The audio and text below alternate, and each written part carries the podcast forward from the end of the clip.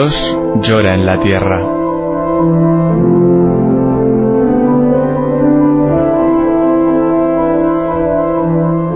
Un libro en el que Berenfried van Straten, el padre Tocino, fundador de Ayuda a la Iglesia Necesitada, recoge su experiencia cara a cara con el dolor, la miseria, el hambre y la opresión, a lo largo de toda la geografía del planeta. Dios llora en la tierra, en el montaje y la narración de Roberto Jiménez Silva.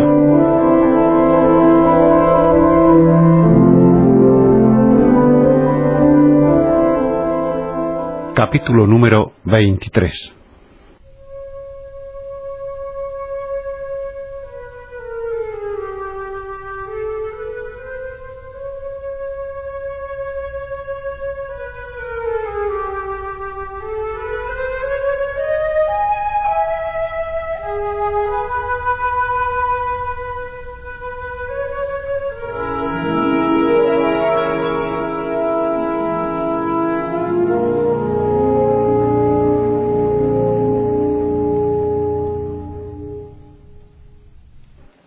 Entonces llegó la madre Adewich del Santo Sepulcro, la menuda hermana de acero y corazón de oro que en Balungu, en medio del caos del interior, dirige con mano firme el convento, el hospital, las escuelas, los jefes de tribu, los huérfanos y un rebaño de hermanas nativas.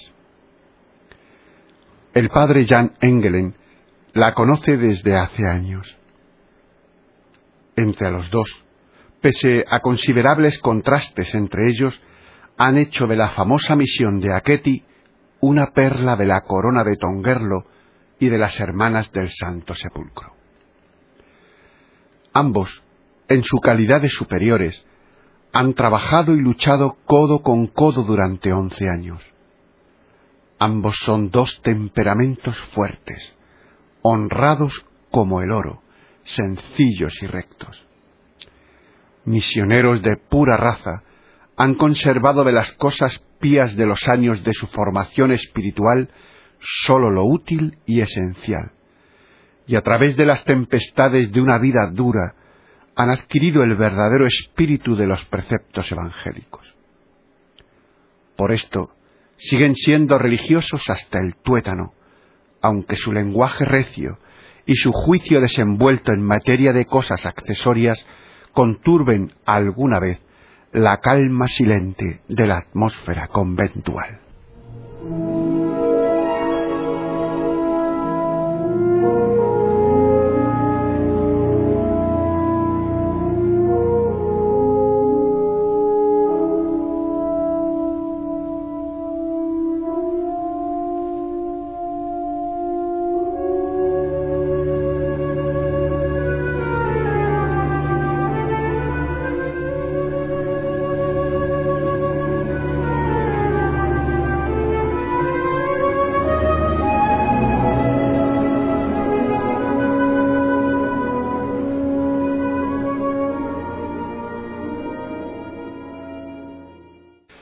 En compañía de la madre Adewich, recorremos caminos increíblemente malos para llegar a la apartada filial de la misión donde las otras hermanas nos aguardan impacientes.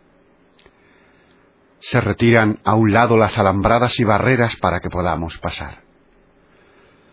Soldados ceñudos saludan respetuosamente a la menuda hermana que impávida, con dos padres blancos y Philip, el conductor, abandona la zona ocupada por el ejército. Pasamos ante los restos de coches quemados y bungalows destruidos.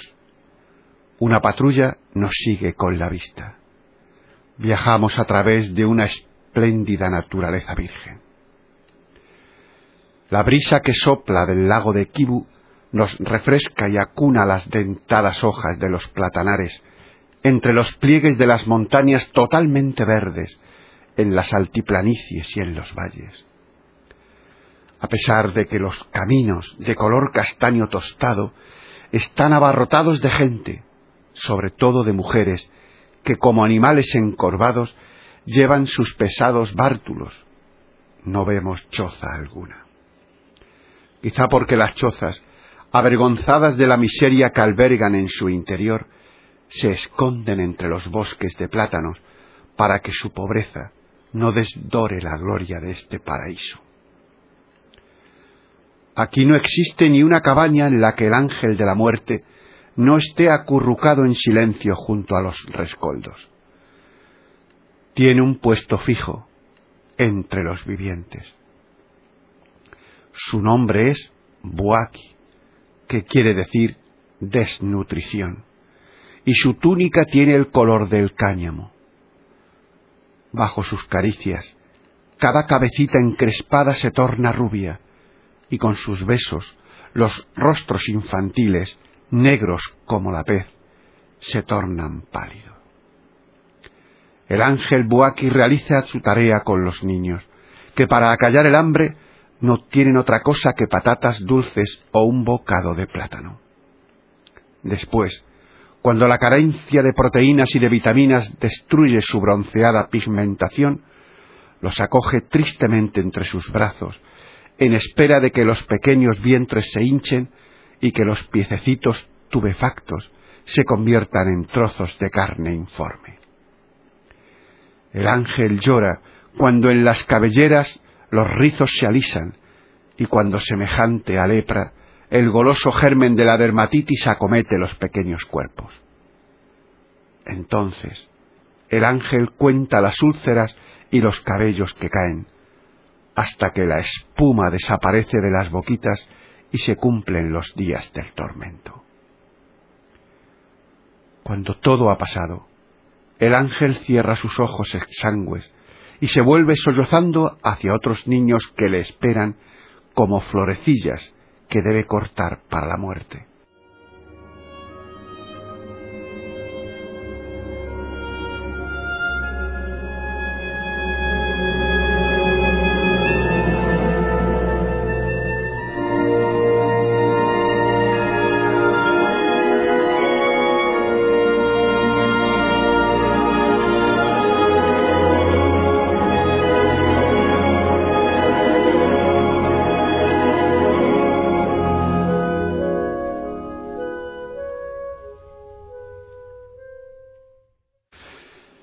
No creáis que exagero. Cuanto os he descrito es solamente una pálida imagen de la realidad. Y cuando me lo contaron, yo mismo no quería creerlo.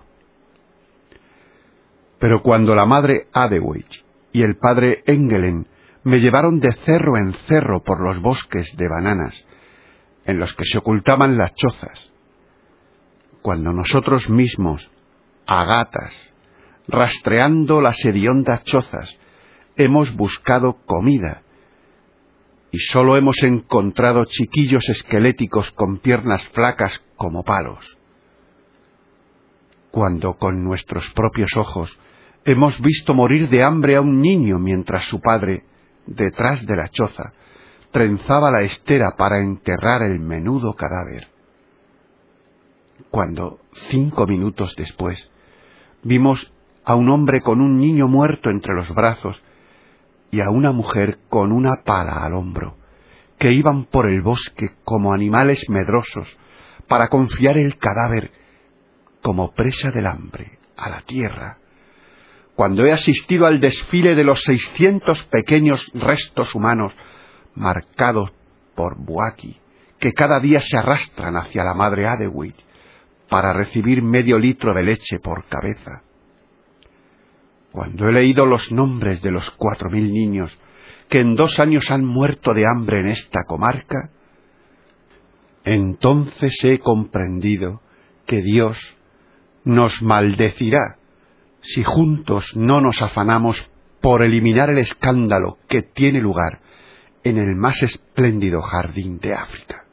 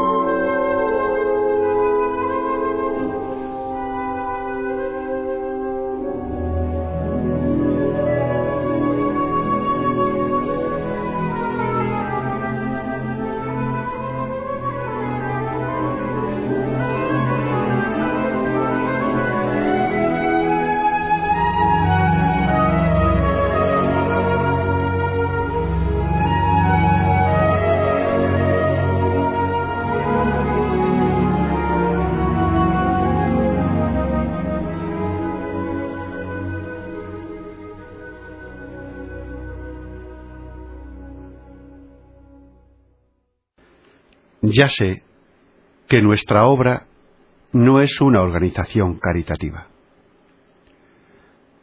Nuestra tarea es pastoral. Pero sé también que Cristo condenó a un sacerdote porque en el camino que va de Jerusalén a Jericó se olvidó del deber del amor al prójimo. Y el mismo Cristo multiplicó los panes y sació a los allí reunidos, porque no quiso hablar de Dios a una muchedumbre hambrienta. La historia de la muerte rubia en Kibu no ha terminado aún.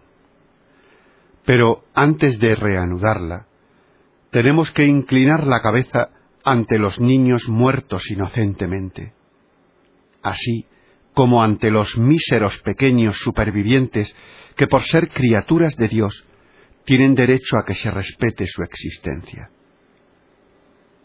Tienen nombres extraños. Cirhulweir, Musangalusa, Nakatilla, es decir, dulzura, ternura, fuente de la alegría. Fueron inscritos en la lista de las cuatro mil víctimas del hombre cuyas almas claman venganza al cielo. ¿O podemos acaso aplacar aún la infinita cólera de Dios haciendo un esfuerzo supremo para salvar sus vidas?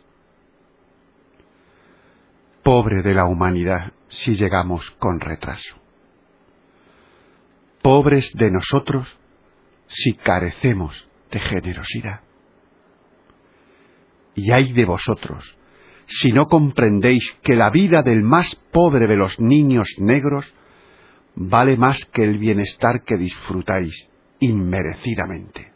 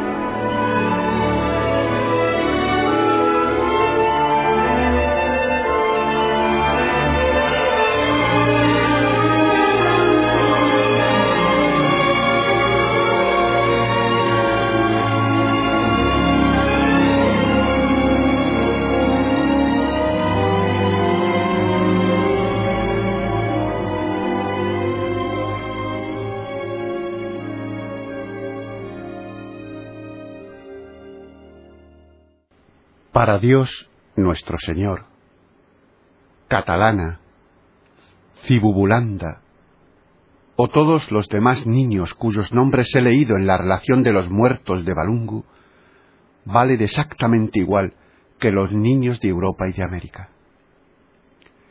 Y las madres negras, a las que Él bendice con la fecundidad, sienten idéntica alegría que las madres blancas cuando su tiempo se cumple y por vez primera estrechan contra el corazón a su criatura. Porque el color de la piel no cambia el corazón de una madre.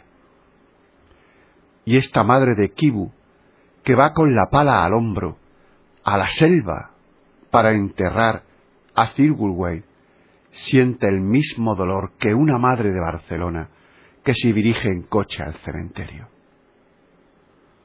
porque el color de la piel no atenúa el dolor de una madre. Y la madre, que presa del desesperado terror, ve cómo Buaki vuelve rubio a su musangalusa, tiene el mismo derecho a conservar a su hijo que la madre de Madrid, que dispone de leche y dinero suficiente para que su hijo crezca sano y se convierta en un hombre robusto. Porque el color de la piel no afecta a los derechos de una madre. Pensad ahora en el nene que tenéis, o que quisierais tener, o que, como un leve recuerdo, os acompaña en vuestra vida. El niño de los deditos rosados y de los ojos radiantes. El niñito bajo tu corazón. El niño en tu pecho y en tus brazos. El niño en la cuna. En el nombre de este niño, y de todos los inocentes niños del mundo, yo pido justicia y amor para los niños de la tierra de la muerte rubia. ¿Cuál es tu respuesta?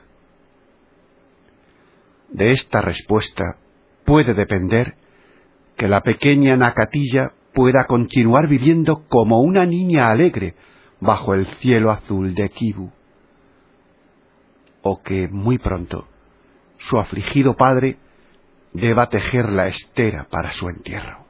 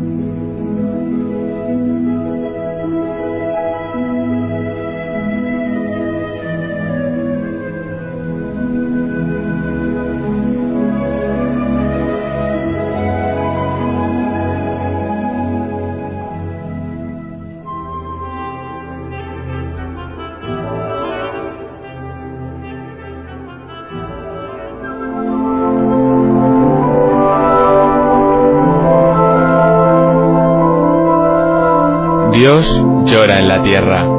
En el montaje y la narración de Roberto Jiménez Silva. Dios llora en la tierra. Si has escuchado estas palabras, no te quedes indiferente. ¿Hay algo que puedas hacer?